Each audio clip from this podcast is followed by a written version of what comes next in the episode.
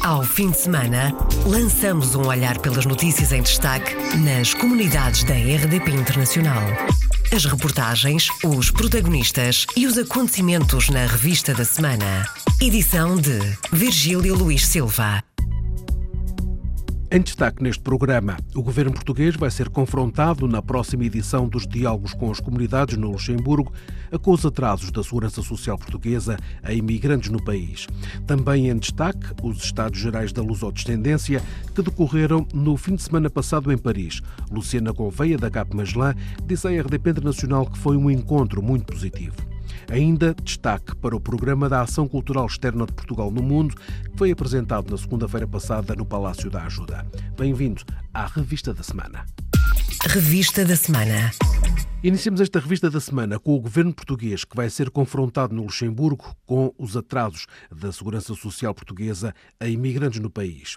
Faltam respostas para os pedidos de contagem de tempo para as reformas.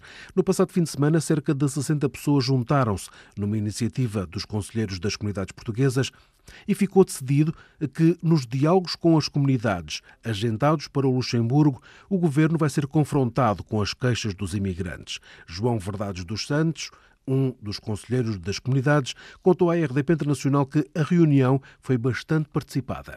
Foi um encontro que, que, a mim me surpreendeu porque conseguimos encher a sala da CLAI, que é uma associação que nos deu o seu espaço para promovermos este debate, em que, para além de constatarmos na primeira pessoa que a situação do, dos atrasos da segurança social no Luxemburgo é bem mais grave do que, do que se pensa, e nessa sequência tomámos a, a decisão de criarmos uma comissão de acompanhamento que irá se debruçar sobre o, desenvolver desta situação e que, mais uma vez eu reforço, se necessário for, intentará uma ação contra o Estado. Sendo certo que será sempre o último recurso e que eu quero acreditar que ainda é possível resolver uh, toda esta situação de atrasos. Antes disso, vão confrontar o governo português numa iniciativa que já está prevista para o Sim, uh, eu acho que é muito importante todas as pessoas que estejam prejudicadas por esta situação estejam presentes no dia 11 de fevereiro às 18 horas no, no Centro Cultural Português, o Instituto Camões, aqui no Luxemburgo, porque estou certo que o Secretário de Estado irá ouvir também na primeira pessoa todos os relatos, alguns deles dramáticos, desta infeliz situação que parece não ter fim à vista. Atrasos na entrega de documentação por parte da Segurança Social e da Caixa Nacional de Pensões, que vão desde os oito meses até aos cinco anos. Foi um encontro muito positivo, assim classificou Luciana Gouveia, da CAP Magelã, os Estados Gerais da Lusodescendência que decorreram no fim de semana passado em Paris. A iniciativa reuniu cerca de 150 representantes de associações para debater a promoção do ensino de português em França, como disse a RDP Internacional, a delegada-geral da Associação de Jovens Portugueses. O encontro foi bastante positivo. Eu relembro que a ideia era de juntar uma rede lançada há dois anos de dirigentes associativos e de professores num fim de semana muito prático, um fim de semana de trabalho, sobre eh, uma campanha de promoção da língua portuguesa a desenvolver em França numa lógica plurianual. Portanto, no fundo, o encontro foi isso mesmo, foi um encontro de cerca de 150 estruturas representadas, quer sejam associativas, quer ligadas ao ensino, portanto, professores e dirigentes associativos que trabalharam naquilo que esperamos que venha a ser uma campanha de promoção de, da língua portuguesa em França, isto numa altura em que continuamos com números de 50 mil pessoas a aprender eh, o português, face a 300 mil que aprendem o italiano, 800 mil o alemão, e 2 milhões e meio o espanhol. O balanço é positivo, no sentido em que, de facto, a rede compareceu, eh, as pessoas estiveram presentes, estão sensíveis à temática e empenhadas em trabalhar nesta campanha nacional eh, e em receber localmente aquilo que, que poderá ser um kit de comunicação, algo muito concreto para contrariar estes números do ensino do português em França. Luciana Gouveia, da CAP Magelã. 150 representantes de associações portuguesas em França reuniram-se na Casa de Portugal, na Cidade Internacional Universitária de Paris, na segunda edição dos Estados Gerais da Lusodescendência. Foi apresentado na segunda-feira passada, no Palácio da Ajuda, o programa da Ação Cultural Externa de Portugal no mundo. Este ano vão acontecer muito mais eventos culturais portugueses no mundo. Há mais 200 iniciativas programadas do que no ano passado temos 1.600 iniciativas programadas, no dia Z 2018 tínhamos 1.400, portanto há aqui um dado muito relevante. Este ano partimos com mais 200 ações já programadas do que 2018. A Ministra da Cultura, Graça Fonseca, na segunda-feira, ao final do dia, na apresentação do Programa Cultural de Portugal no Mundo. As iniciativas vão espalhar-se por 85 países, contas apresentadas pelo chefe da diplomacia portuguesa. Este ano compreenderá 85 países diferentes do mundo. Isso significa a larguíssima maioria dos países membros da União Europeia. Países europeus que não estão na União Europeia, desde a Suíça à Rússia, ou à Noruega, ou à Turquia. Muitos países africanos, há mais de uma dezena de países africanos nos quais nós teremos atividades de promoção da cultura portuguesa. Portanto, não se trata apenas dos países de língua portuguesa, como também de outros, quer no Norte da África, quer na África subsaariana e também, eh, da minha parte, gostaria de salientar o dinamismo da projeção da cultura portuguesa na América Latina e na Ásia. Augusto Santos Silva e os eventos culturais portugueses espalhados pelo mundo. São mais de 1.600 ações ao longo deste ano e em destaque estão os 500 anos da viagem de circunnavegação e a participação portuguesa na Feira do Livro de Sevilha. Também sobressai neste programa, de acordo com a Ministra da Cultura, a celebração do centenário do nascimento de Sofia de Melbreiner Anderson. O centenário de Sofia de Melbrenner é um dos marcos importantes de 2019. Este ano já começou, aliás, o ciclo de comemorações desta grande escritora portuguesa e ao longo do ano de 2019 existirão várias iniciativas dedicadas a celebrar a vida e obra de Sofia de Melbrenner.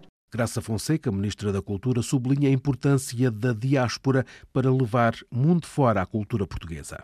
As comunidades portuguesas estão muito importantes, não só do ponto de vista da, da, presença, mas também daquilo que é depois, quiser, o espalhar, serem os melhores embaixadores que Portugal tem, na verdade, para que este movimento de levar a cultura além fronteiras depois se repercuta no território onde chega, através dos nossos melhores embaixadores, que são os portugueses que vivem nesses países, por um lado. E por outro lado, há também aqui uma ligação muito importante, através, naturalmente, sendo isto um programa com a área dos negócios estrangeiros, precisamente também para que, de alguma maneira, quem vive fora do país, fora de, dos nossos, das nossas fronteiras, sinta mais perto o país através precisamente de manifestações e através de eventos e de acontecimentos culturais que, evidentemente, levam mais perto de quem vive mais longe aquilo que também é Portugal e que provavelmente também muitos deles sentirão certamente saudades de poder estar mais vezes em contacto com a literatura, com o cinema, com o teatro, com aquilo que são as artes performativas em geral.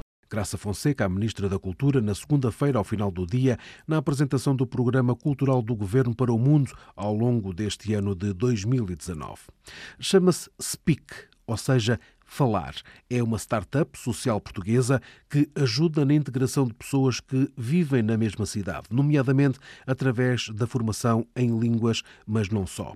Recentemente, a empresa foi distinguida pela Google e pelo jornal Financial Times como campeã digital da Europa. Foi reconhecida pela forma como utiliza a tecnologia para estabelecer ligações entre migrantes e locais, promove a partilha de experiências e está a crescer, como explica Hugo Menino Aguiar, um dos fundadores desta startup social. Foi criada em Leiria há pouco mais de quatro anos, com objetivos sociais criamos o projeto para ajudar no processo de integração de pessoas migrantes e refugiadas. Essas pessoas têm vários desafios quando chegam a uma cidade nova. Há sempre os desafios, às vezes, da língua, outras vezes o de fazer amigos e ter uma rede de suporte informal. Há todos os outros que nós sabemos, com a procura de emprego, oportunidades de educação. E depois, às vezes, há também, infelizmente, do lado da população local, estereótipos, estigmas, ignorância e todas essas coisas. O que o SPIC faz é liga pessoas migrantes, refugiadas e locais a viver na mesma cidade através de experiências de intercâmbio de línguas e de culturas e de eventos organizados pela própria comunidade. Um projeto social e tecnológico. O SPIC tem uma plataforma na internet onde qualquer pessoa se pode inscrever para ajudar e ser ajudada. O Aguiar explica como funciona.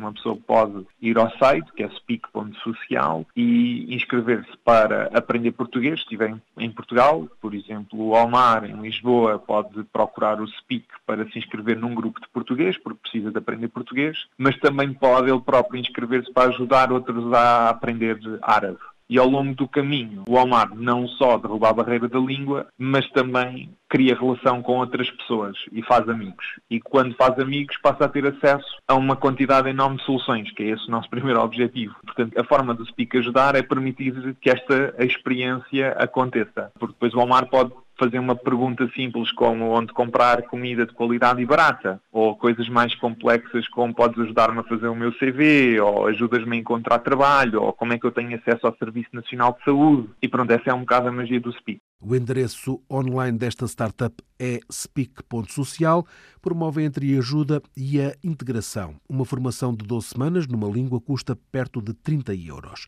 Hugo Menino Aguiar, um dos fundadores da startup social chamada Speak, ou seja, falar, para ajudar portugueses em algumas cidades europeias e não só.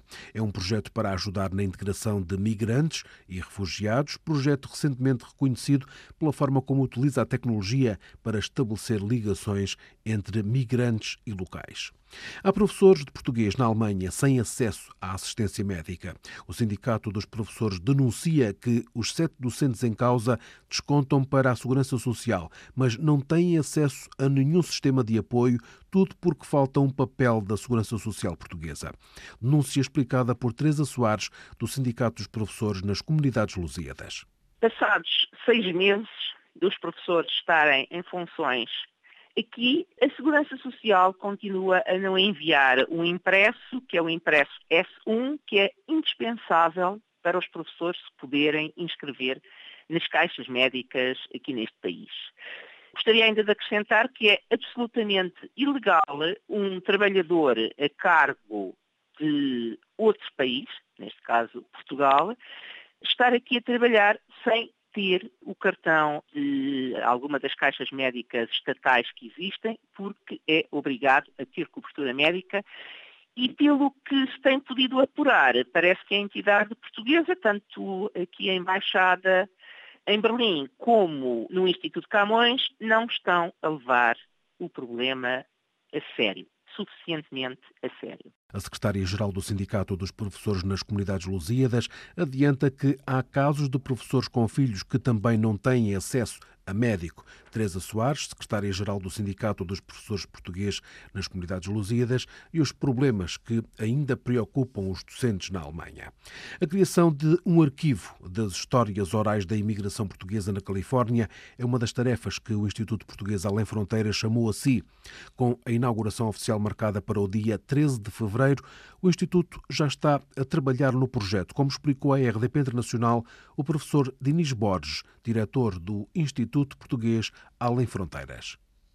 Começamos o projeto, estamos neste momento a trabalhar com os vários departamentos da universidade, porque as histórias vão ser gravadas, portanto, em vídeo e depois estão escritas, obviamente, também. Aliás, há um jovem eh, professor da universidade que está interessado possivelmente, depois da recolha, a fazer um documentário sobre a presença portuguesa aqui no centro da Califórnia, que seria muito interessante. Esse é o nosso primeiro projeto que já está em andamento, para além também do lançamento do ciclo de conferências. É outro projeto que já está em lançamento também, o ciclo de conferências que para este semestre, portanto, entre o dia 13 de fevereiro, que será o dia do lançamento do Instituto, e teremos a primeira conferência, a qual será dada pelo Sr. Presidente do Governo da Região Autónoma dos Açores, Dr. Vasco Cordeiro, os objetivos do Instituto Português Além Fronteiras passam, segundo Dinis Borges, por criar uma ligação entre a universidade e a comunidade de origem portuguesa no Vale de São Joaquim, na Califórnia, o estado norte-americano com maior presença da diáspora lusa.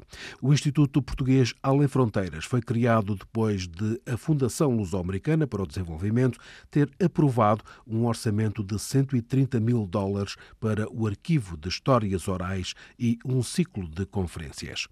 Trabalhar para uma interação entre o Museu do Mar, em Ilhavo, e o Museu da Pesca, em Cruzhaven, esta é uma das decisões da reunião do grupo de trabalho no quadro do protocolo de cooperação entre o Ministério dos Negócios Estrangeiros de Portugal e a cidade de Cruzhaven e a Associação Círculo Cultural Luso-Alemão.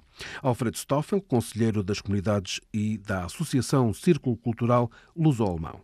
Existe um Museu do Mar em Ilhavo, existe um Museu da Pesca em Cuxhaven e existem pontos em que ambos os museus têm interesses comuns. Em Portugal, por exemplo, a divulgação da mais-valia da importância dos pescadores portugueses que vieram nos anos 60 aqui para esta zona, portanto para Cuxhaven, e por sua vez de Cuxhaven continuar a complementar o que foi a pesca dos anos 60 e 70 e aí tem ainda que ser feito um bom trabalho que é também qual foi o contributo que fizeram as comunidades estrangeiras e para nós portugueses qual foi o contributo que fez a comunidade portuguesa na frota eh, pesqueira alemã. Portanto, vamos dar um incentivo a que estes dois museus comecem a trabalhar em conjunto Declarações de Alfred Stoffel à RDP Internacional. O Conselheiro das Comunidades e dirigente associativo, ainda em fevereiro, no âmbito deste grupo de trabalho, vai deslocar-se a Ilhavo para fazer o ponto da situação.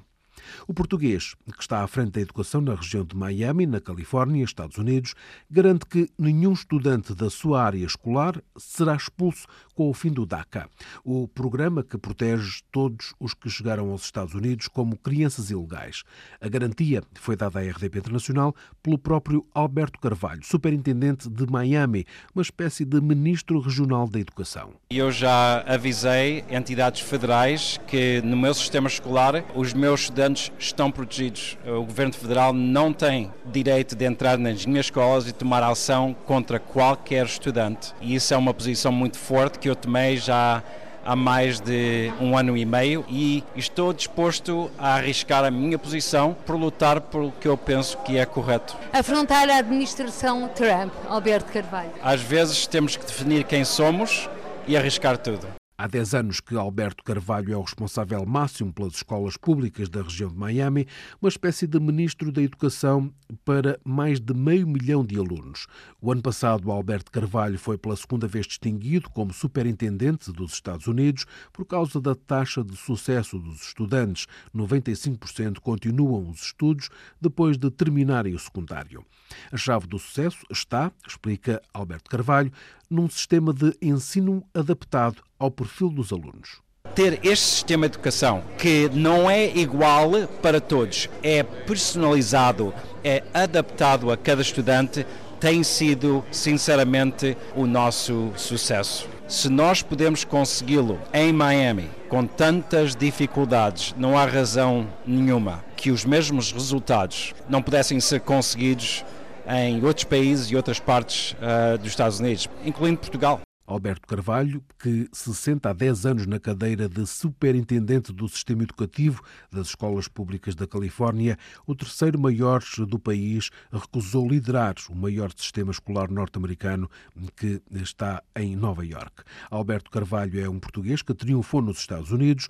O sonho americano é uma realidade e, desde há 10 anos, o superintendente das escolas públicas de Miami, na Califórnia, estado onde a comunidade portuguesa, incluindo os descendentes, está está estimada em cerca de 331 mil pessoas. Alberto Carvalho foi um dos convidados do programa Câmara dos Representantes, que pode ouvir na íntegra, agora em podcast, em rdpinternacional.rtp.pt. Em foco no programa está também o Programa da Ação Cultural Externa para 2019. O nosso Cônsul em Havana é uma série para a televisão que está a ser rodada em Cuba. Uma série inspirada na história de Essa de Queiroz, nos tempos em que foi diplomata português em Cuba. No programa Câmara dos Representantes, Francisco Manso, realizador, apresenta o enredo. Essa Queiroz está em Havana entre 1872 e 74 e, eh, a chegar à Havana, depara-se com uma questão uh, de uma enorme injustiça, que eram os trabalhadores chineses que vinham via Macau trabalhar em Cuba nas plantações de cana-de-açúcar, onde eram muitíssimo maltratados. E o Essa de Queiroz bate-se por uma coisa que ninguém se batia propriamente na altura, que era pela defesa dos direitos humanos e defende exatamente a condição de vida daquelas pessoas, entrando até em conflito com o capitão-general espanhol, claro, porque Cuba era uma colónia espanhola, era a última colónia na América, Portanto, ele bate-se contra isso e, inclusive, é ameaçado por os grandes fazendeiros, etc. E, portanto, esta história tão particular de uma figura tão importante para nós como essa de Queiroz, mas que nos despertou a atenção, exatamente porque é o lado humanista do essa que é pouco conhecido. Esta série sobre essa de Queiroz, diplomata português em Cuba, está a ser feita para a RTP e não faltam casos amorosos ao escritor, adianta o realizador Francisco Manso. Vai a um campo de ténis ver um jogo e fumar eh, a sua cigarrilha, o seu charuto, e toda a gente, e sobretudo essa Molly Bidwell, essa jovem, repara nele, porque era toda a gente de fatos claros, gente com um ar muito mais desprendido, que eram os cubanos, os americanos, mesmo os espanhóis, e ele de fatos curtos, impecável, sobre casaca, etc. E de repente há uma bola que vem a uma velocidade enorme, que faz ricochete no jogo de ténis, que lhe acerta na cabeça e cai o monóculo e parte-se o monóculo. Isto é o começo da relação com a Molly Bidwell. Claro que isto é fantasia, mas isso permite-nos ter aqui um conjunto de aproximações e que uh, as séries não podem ser só essa de Queiroz a escrever cartas, nem ter um ar uh, fleumático. Francisco Manso, realizador da série O Nosso Cônsul em Havana para a RTP, a série vai ter 13 episódios de 45 minutos, eh, com estreia no pequeno ecrã e tudo indica em junho. Por enquanto, as filmagens decorrem em Cuba, depois de Castelo de Vide, no São Pedro do Sul, entre os rios e Penafiel. Em Cuba, Há vários vestígios da passagem de essa pelo país, descreve Luís Faro Ramos, agora presidente do Camões, mas que foi também embaixador de Portugal em Havana. Há muito essa de Queiroz em Cuba, há muito essa de Queiroz um, pela cidade de Havana. Nós, na Embaixada, fizemos-lhe uma singela homenagem, aliás, duas, ao inaugurarmos com o Presidente da República, quando ele lá esteve, em 2016, a Biblioteca Essa de Queiroz, na Embaixada, e ao darmos o nome de Essa de Queiroz a uma cátedra que nós temos com a Universidade de Havana. Luís Faro Ramos, ex-embaixador de Portugal em Cuba. Este ano celebram-se os 100 anos do estabelecimento das relações diplomáticas Portugal-Cuba e Portugal vai estar na Bienal de Havana e no 5 Festival Internacional de Teatro de Havana entre abril e maio. Encerramos esta revista da semana com uma instrumentista portuguesa que participa na banda sonora do filme The Last Black Man in São Francisco. O filme foi coproduzido por Brad Pitt e foi apresentado no sábado da semana passada no Festival Sundance, nos Estados Unidos. Virginia Figueiredo é professora e clarinetista, vive em Los Angeles há 15 anos, para onde se mudou para desenvolver os estudos musicais. Diz que é tradição as gravações musicais em Los Angeles, cidade do cinema nos últimos 3, 4 anos tenho desenvolvido bastantes trabalhos em que nós somos contratados aqui dentro da área. Portanto, Los Angeles normalmente é conhecido como um grande centro para produção cinematográfica, mas na realidade há, há outros campos associados com o cinema que são bastante desenvolvidos aqui também. Um deles é, por exemplo, a produção musical, não é? As gravações musicais para não só uh, filme, mas para documentários, publicidades álbuns, portanto há músicos do mundo inteiro que vêm aqui especialmente para gravar com os músicos em Los Angeles, portanto há uma tradição de gravação que já existe há décadas. Virginia Figueiredo toca clarinete na banda sonora do filme co-produzido por Brad Pitt e foi apresentado no sábado da semana passada no Festival de Cinema Santas, que tem lugar em Park City, no Utah. Mas já tocou para mais filmes e está a lançar um disco, um disco de clarinete e piano, inspirado na música folclórica da América Latina.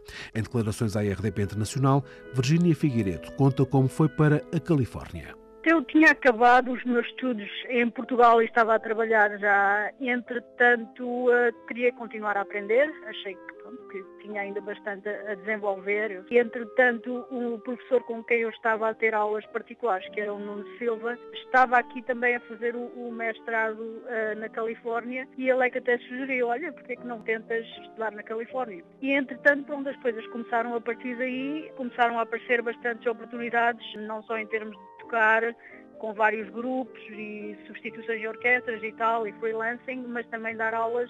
Professora e clarinetista Virginia Figueiredo vive em Los Angeles, nos Estados Unidos, onde já se está a habituar a tocar para bandas sonoras de filmes. Fechamos assim esta revista da semana. Ao fim de semana, lançamos um olhar pelas notícias em destaque nas comunidades da RDP Internacional. As reportagens, os protagonistas e os acontecimentos na revista da semana. Edição de Virgílio Luís Silva.